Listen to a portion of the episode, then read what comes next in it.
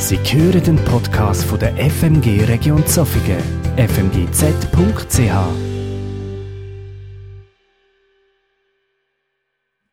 Schon etwa die habe ich euch, wenn ich eine Predigt gehalten habe, Anekdoten aus der Natur erzählt.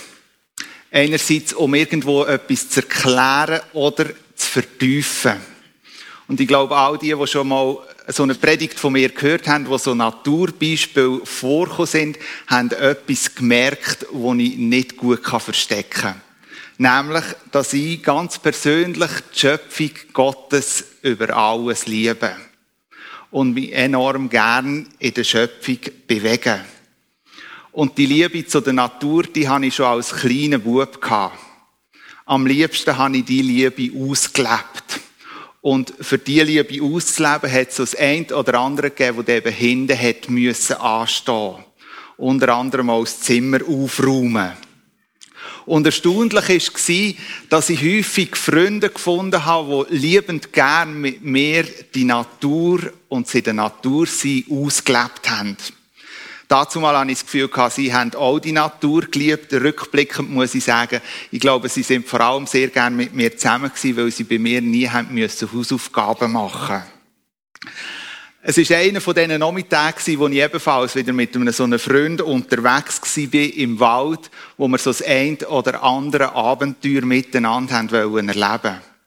Aber wir sind nicht lang im Wald innen gewesen wo irgendwo noch ein Schwarm Wespen um uns angefangen hat, umkreisen.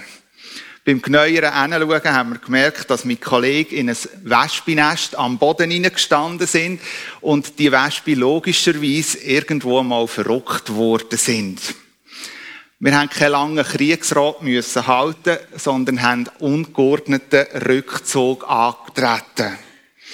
Bei diesem Rückzug haben die Wespen so die ein oder anderen Kriegsverletzungen bei uns hinterlassen.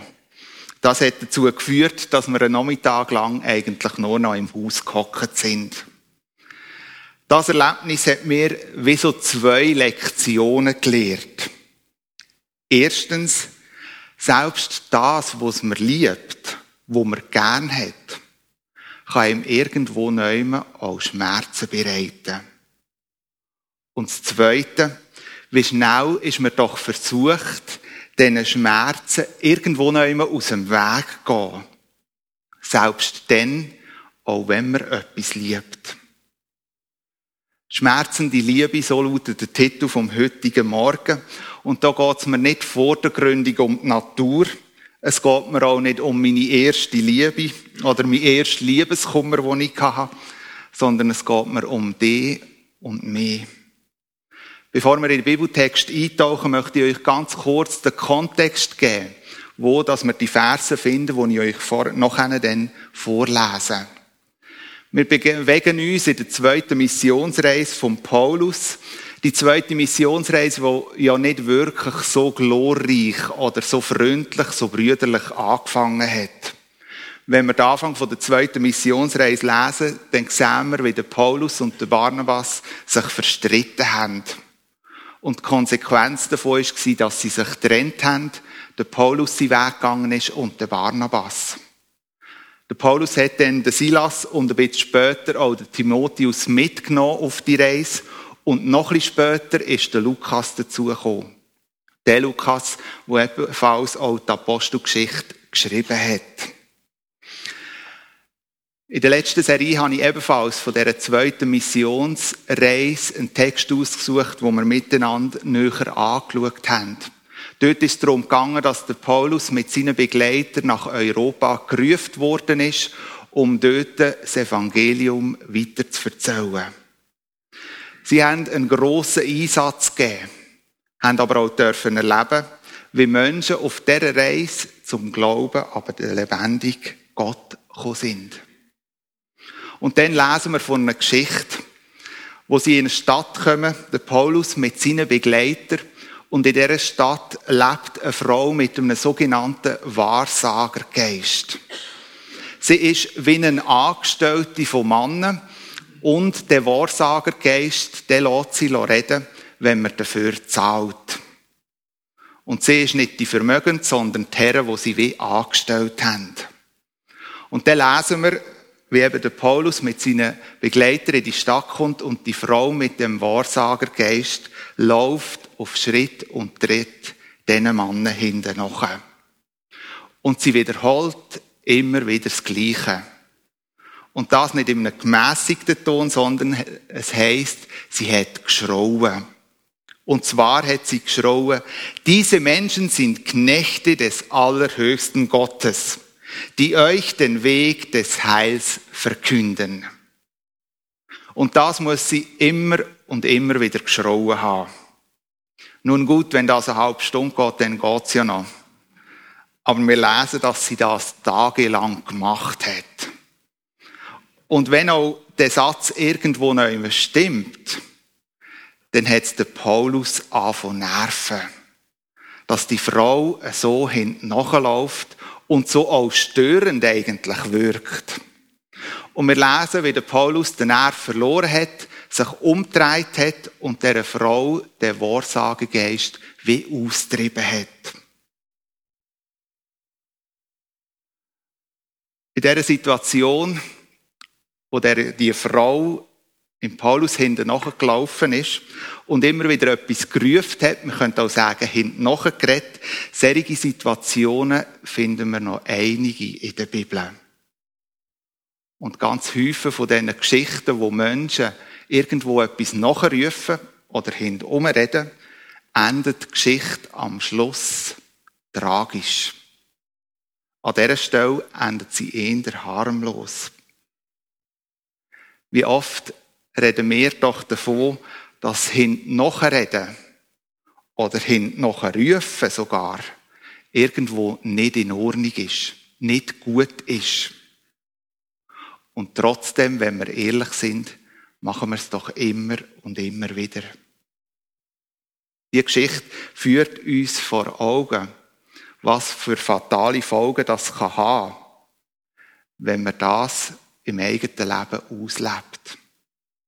Früher oder später, so wird einem bewusst, auch in dieser Geschichte, wird einem wie das Mund gestopft. Nach dem, was hier passiert ist, realisieren die Herren, die die Frauen angestellt haben, dass ihr Verdienst wie weg ist. Sie schleppen den Paulus und den Silas auf den Marktplatz und klagen sie an. Bei dieser Anklage merkt man, wenn man den Text liest, den Mann, wo da der Paulus anklagt, geht es eigentlich in erster Linie gar nicht um die Frau. Um die Frau, wo jetzt wie geistlos muss den Platz in der Gesellschaft wieder finden.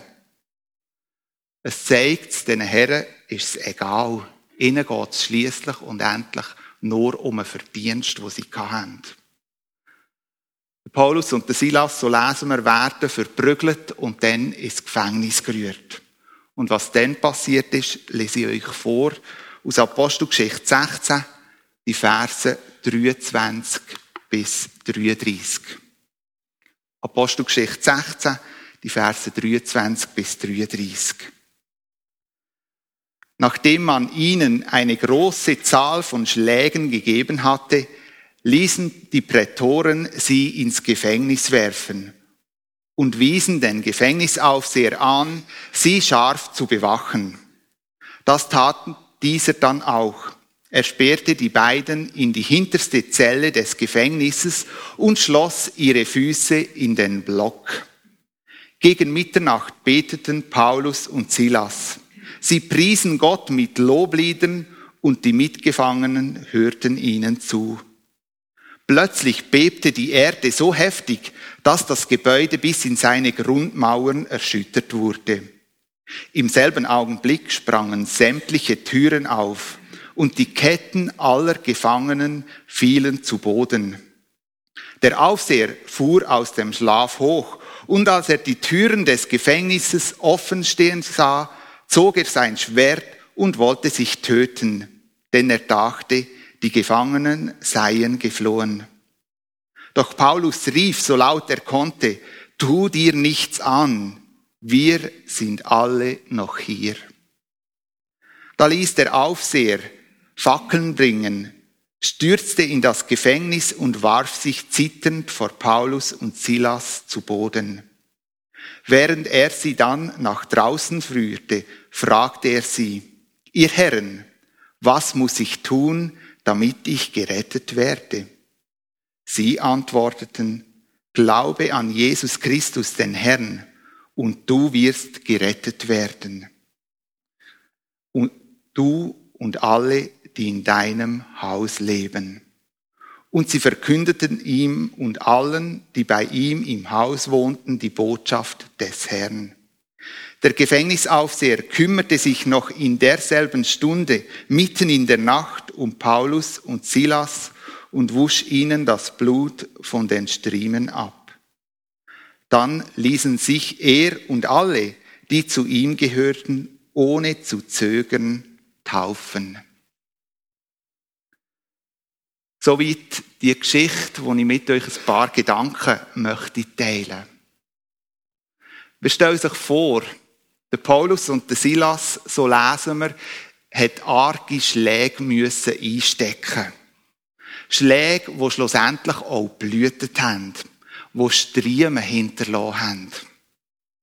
Und jetzt mag vielleicht beim einen oder anderen der Eindruck kommen, immerhin sind sie nachher, nach diesen Schlägen in eine Zelle geführt worden, wo sie sich ein bisschen können ausruhen Voraussichtlich haben sie müssen sitzen und ihre Beine sind in Blöcke eingesperrt worden. Ich habe ein Bild gefunden, das das ein bisschen versucht zu symbolisieren. Aber wenn man das Bild ein bisschen genauer anschaut, muss man sagen, es wird sicherlich nicht so sein wie da auf dem Bild. Kaum, dass sie irgendwo neu auf Stroh haben können sitzen. Kaum, dass sie sogar noch mit einer Wolldecke zugedeckt worden sind. All das kann man sich mal wegdenken. Aber es ist noch ein anderes kleines Detail, wo früher in diesen Gefängnissen ganz anders gehandhabt worden ist. Nämlich, die Füße oder die Beine sind nicht so schön parallel in den Block eingesperrt worden, sondern die Blöcke haben häufig ganz Häufenlöcher gehabt. Und wenn Gefangene eingesperrt worden sind, dann sind die Beine häufig relativ gespreizt in den Block eingespannt worden. Ein Moment gespreizt sitzen, das ist ja noch das eine. Aber was für Schmerzen, dass sie mühen haben, nach Stunden, wenn sie so in dem Gefängnisboden haben müssen hocken. Schmerzen, wo sie auch über Stunden begleitet haben. Spannend in dem Text ist weiter zu beobachten, dass der Aufseher eigentlich strengstens die Anordnung bekommen hat, die zwei Männer gut zu bewachen. Also wenn man die Geschichte liest, also eine Sache macht er schon mal gut, er sperrt sie in die hinterste Zelle rein, aber was macht noch einer der gute Aufseher? Er geht, geht schlafen. So viel zu gut bewachen. Ich weiß nicht, ob du, Bruno, so einen Mann eingestellt hättest, wenn er am Anfang einen kleinen Dienst gemacht hätte und nachher entschieden hat, dass er gehen schlafen. Der Aufseher hat es so gemacht. Und die letzte Beobachtung in dem Text. Wir lesen davon, dass nach dem Erdbeben alle Türen und Ketten aufgegangen sind. Das heisst, alle Gefangenen hätten können rausgehen. Aber der Paulus ruft, wir sind noch alle da. Das zeigt irgendwo neume, dass der Paulus und der Silas moralischen Einfluss auf die anderen Gefangenen hatten. Weil einfacher hätte man nicht können flüchten wie in dem Moment. Der Aufseher fuhr aus dem Schlaf hoch und als er die Türen des Gefängnisses offen stehen sah, zog er sein Schwert und wollte sich töten denn er dachte, die Gefangenen seien geflohen. Doch Paulus rief, so laut er konnte, tu dir nichts an, wir sind alle noch hier. Es gibt manchmal Situationen, sehr wahrscheinlich auch im eigenen Leben, wo man sich irgendwo einig fragt, was bitteschön ist da falsch? Oder vielleicht sogar bin ich irgendwo neu im falschen Film gelandet. Das könnte, wenn man die Geschichte liest und an diese Stelle kommt, ebenfalls passieren. Der Paulus und der Silas werden zum Gröbsten verprügelt. Sie haben Wunden, die sehr wahrscheinlich noch wehtun. Je nachdem auch noch Blüten. Gut vorstellbar, dass man eigentlich in dem Moment wette, dass die Wunden versorgt sind. Und so oder so, ich meine, in dieser dunkelsten Zelle, wo sie hocken, bleibt man doch nur so lang, wie man muss.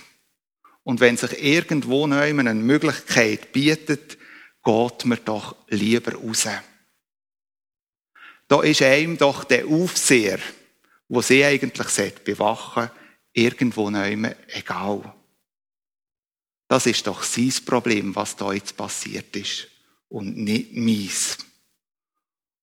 Und wenn sich der Aufseher dann sogar noch umbringt, dann kommt man ja noch besser in die Freiheit. Oder nicht? Die Männer, die sitzen im Gefängnis und die Flucht ist in dem Moment für sie nicht das Wichtigste. Sondern, das wird deutlich in dem Text, das Wichtigste für die zwei Männer ist der verzweifelte Mann vor aussen. Der verzweifelte Mann, der sich das Leben nehmen will. Diesen zwei Männern ist das Leben und der Mann so lieb, dass es ihnen würde wehtun, wenn er sich würde das Leben nehmen Sein Leben ein Ende hat. Und genau das ist schmerzende Liebe. Wir sieht den anderen und hat das grösste Verlangen, dass er gerettet wird. Das gilt für den Aufseher und in dem Fall aber auch für seine Familie. Vordergründig kann man das Retten von seinem Körper sehen. Aber noch viel wichtiger ist für Paulus und Silas, dass seine Seele gerettet wird. Wann hast du das letzte Mal eine so eine schmerzende Liebe verspürt?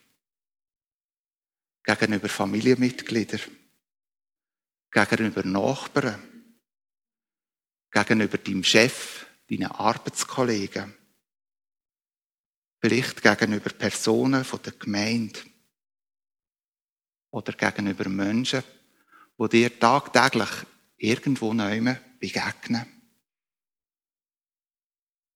Spürst du noch einen Schmerz, wenn du dir vor Augen führst, dass ihre Seelen könnten verloren gehen? Oder lässt dich das wie kalt? Vielleicht sogar schon wie gleichgültig. Vor längerer Zeit habe ich in meinem eigenen Leben gespürt, wie sich die Liebe zu der Natur in meinem Leben durchgezogen hat. Doch die Liebe zu den Menschen irgendwo neu mit der Gefahr gestanden ist, wie eine Kälte in mein Leben zu kommen scheinbar wie unbemerkt in meinem Leben breit zu machen. Mir ist bewusst worden, wenn ich persönlich manchmal wie gleichgültig geworden bin gegenüber den Menschen, die um mich herum sind, wo ich mit ihnen unterwegs war. Und in dem für mich persönlich feststellen, habe ich ein Bibelwort bekommen aus dem Lukas-Evangelium.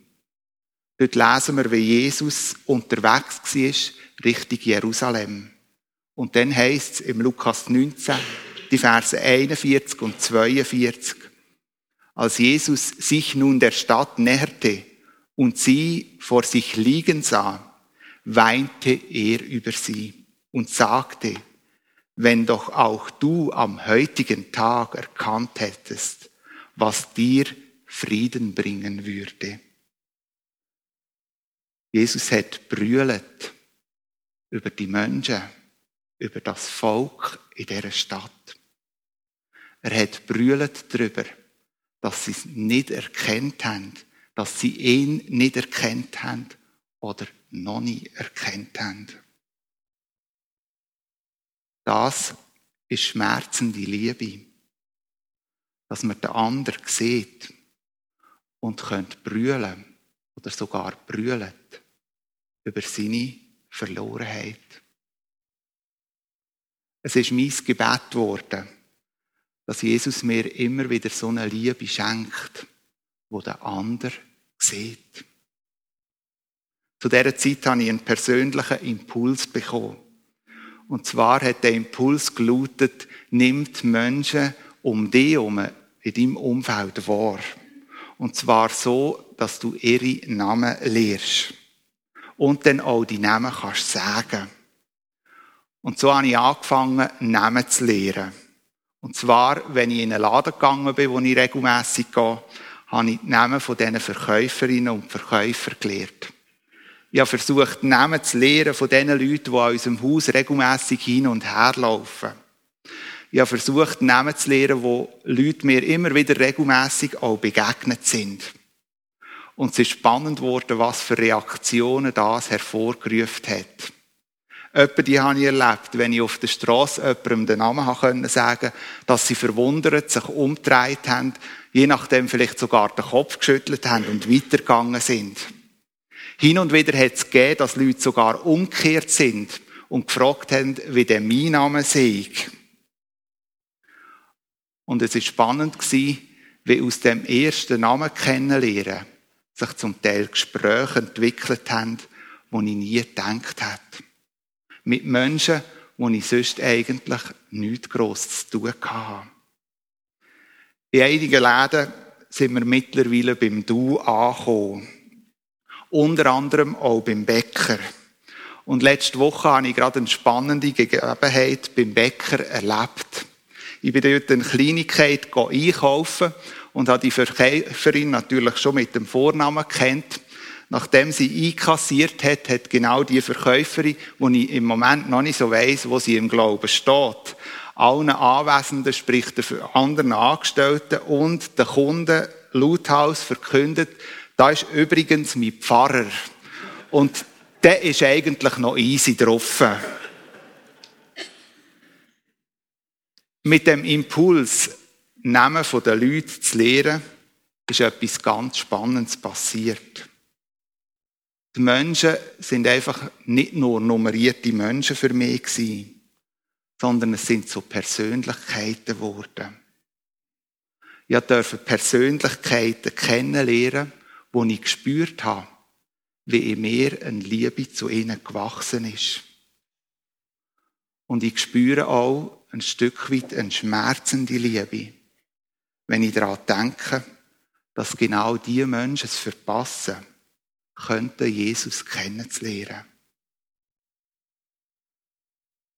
Liebe Leute, es ist mein Anliegen und mein Gebet, dass unsere Liebe für die Nächsten nicht erkaltet, dass wir nicht gleichgültig werden.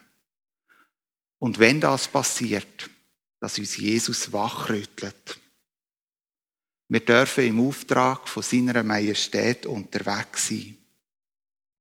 Und ich wünsche mir immer wieder neu, dass wir in diesem Auftrag dürfen die schmerzende Liebe verspüren. Ich habe jetzt einige Gedanken mit euch teilt im Blick auf die schmerzende Liebe auf andere Menschen oder gegenüber andere Menschen wo wir irgendwo neu, je nachdem eine Rettung herbeisehnen, je nachdem auch herbeibeten. Und vielleicht hast du in deinem eigenen Leben auch schon gemerkt, dass wenn du so eine schmerzende Liebe mit dir gedreht hast, auch mit für Leute gerungen hast, dass die schmerzende Liebe wie auch übermächtig werden kann. Oder wie einen innerlichen Druck ausüben. Ganz nach dem Motto, ich bin doch verantwortlich, dass meine Freunde das Evangelium hören. Und nicht nur das.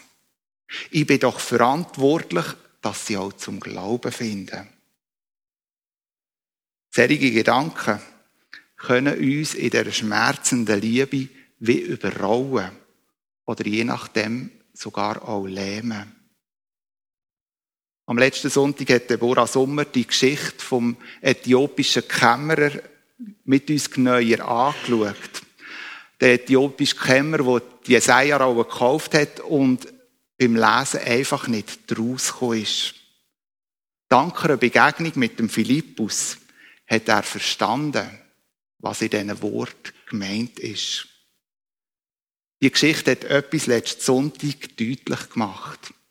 Dass das alles hätte passieren können, hat die Bereitschaft vom Philippus gebraucht. Es hat wie seine schmerzende Liebe gebraucht für den äthiopischen Kämmerer, dass der zu Jesus darf finden. Doch mehr als einisch wird in dem Text erwähnt, dass Gottes Geist vorbereitet hat, Gottes Geist gelenkt hat. Es ist also nicht der Philippus alleine gewesen, wo der Mann zum Glauben geführt hat, sondern der Geist Gottes, der alles vorbereitet hat und das Herz auch vorbereitet hat. Und ich glaube, so ist es auch heute noch. Es sind nicht einfach mehr alleine, sondern der Geist Gottes, der vorbereitet und lenkt. Und das entlastet, das befreit von einem falschen Druck. Wie also gehe ich damit um, wenn die Schmerzenliebe wie übermächtig oder lähmend in meinem Leben wirkt? Ich glaube, beim Paulus und beim Silas finden wir einen wichtigen Lösungsansatz. Im Vers 25 heißt es, gegen Mitternacht betete Paulus und Silas, sie priesen Gott mit Lobliedern und die Mitgefangenen hörten ihnen zu. Ein Theologe aus Nordafrika hätte mal das Zitat geschrieben, die Beine fühlen im Block keinen Schmerz, wenn das Herz im Himmel ist. Und ich glaube, genau das ist beim Paulus und beim Silas gewesen. Mit dem, dass sie betet haben und gesungen haben. Ihres Herz ist im Himmel gewesen. In diesen dazumal praktizierenden Religionen hat man das Singen so, wie es der Paulus und der Silas gemacht haben, nicht kennt. Noch bis heute findet man weder im Judentum noch im Islam den gemeinsamen Gesang. Im Judentum ist der Kantor und im Islam ist ein Vorsänger. Aber der gemeinsame Gesang wird in diesen beiden Religionen nicht ausgeübt. Eigentlich nur im Christentum ist der gemeinsame Gesang mit einem höheren Stellenwert versehen. Es zeigt eigentlich auch ein Alleinstellungsmerkmal der Christen. Sicher, weil auch die Urchristen den Gesang in den Zeiten der Verfolgung wie als Überlebenshilfe erlebt haben.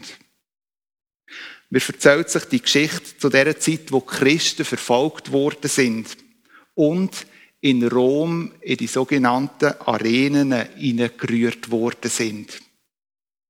Die Menschen dazumal zu der Christenverfolgung haben sich mit dem einen Spass gemacht. Dass wenn sie Christen verwünscht haben, in die Arena gekommen sind und nachher hat man wilde Tiere auf sie gelassen. Es hat die Leute amüsiert, die haben zuschauen wie die Menschen diesen Raubtieren zum Opfer geworden sind. In der Anfangsphase, so liest man, haben die Christen reagiert, wie jeder Mensch, glaubst würde reagieren. Sie haben Angst gehabt. Sie haben zittert. Sie haben versucht wegzulaufen. Sie haben geschrauen.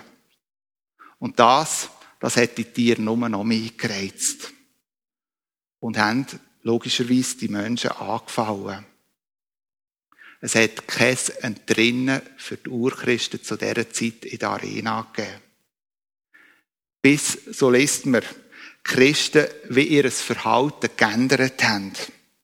Sie sind nicht mehr weggerannt, sondern sie sind beieinander stehen geblieben. Und sie haben miteinander angefangen zu singen. Lieslig und nicht mit aggressiven Tönen. Und wir liest, wie sich die in der Arena beruhigt haben. Sie haben zwar die Christen noch umkreist, aber sie haben ihnen nichts mehr angetan. Und das Publikum, das oben dran gehockt ist und eigentlich Action hat wollen, ist gelangweilt davon gelaufen. Es kann gut sein, dass das einfach eine Legende ist. Aber ich glaube, es zeigt etwas, was für Erfahrungen man machen kann, wenn wir als Christen singen und beten. Was für eine Kraft dort drinnen liegt. Und das, das haben auch der Paulus und der Silas im Gefängnis erlebt. Lasst uns gemeinsam singen und beten wenn die schmerzende Liebe übermächtig, schmerzvoll oder lähmend wird. Vielleicht sitzt du heute am Morgen da und die schmerzende Liebe sagt dir irgendwo nichts. Vielleicht hast du auch den Eindruck, das betrifft mich überhaupt nicht. Weil niemand um mich herum kann doch irgendwo noch so eine schmerzende Liebe für mich empfinden. Und du weißt schlicht und ergreifend sowieso nicht, was die schmerzende Liebe für dein Leben für einen Unterschied macht. In den Evangelien, in den ersten Büchern vom Neuen Testament, lesen wir vom Leben von Jesus, von Gottes Sohn.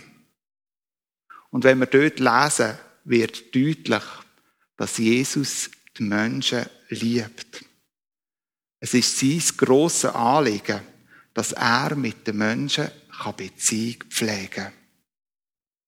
Und wir lesen in den Evangelien, wie seine Liebe so groß war, dass er sogar Schmerzen auf sich hat laden Er am Kreuz gestorben ist. Der schmerzvolle Weg, und seine Auferstehung danach, mit dem hat er einen Weg, einen Zugang zu seinem Vater, zu Gott geschaffen. Zu dem Gott, wo wir ebenfalls auch lesen, dass er uns über alles liebt. Der Zugang über Jesus zum Vater bietet Vergebung an. Vergebung von Sünde und Schuld. Es bietet ein Leben an, wo Ewigkeitswert hat, wo über das Irdische rausgeht. Wenn du dich jetzt fragst in dem Moment, wie komme ich denn zu einem so einem Leben? Wie kann ich das bekommen? Dann stellst du die ähnliche Frage, wie das der Aufseher in dieser Geschichte gemacht hat, die ich euch vorgelesen habe. Lasst mir euch also die Antwort von Paulus und dem Silas nochmal vorlesen. Sie antworteten, Glaube an Jesus den Herrn und du wirst gerettet werden, du und alle, die in deinem Hause leben. Von Herzen wünsche ich dir, dass du zu dem Glauben, zu dem lebendigen Glauben darfst finden, für dich ganz persönlich darfst entdecken. Wir sind eingeladen, dem Majestät zu folgen, dem Gott zu folgen. Und wir sind eingeladen, den Auftrag, den er uns ganz persönlich gibt, auch wahrzunehmen. Und uns von seiner Liebe für den Nächsten zu leiten zu lassen.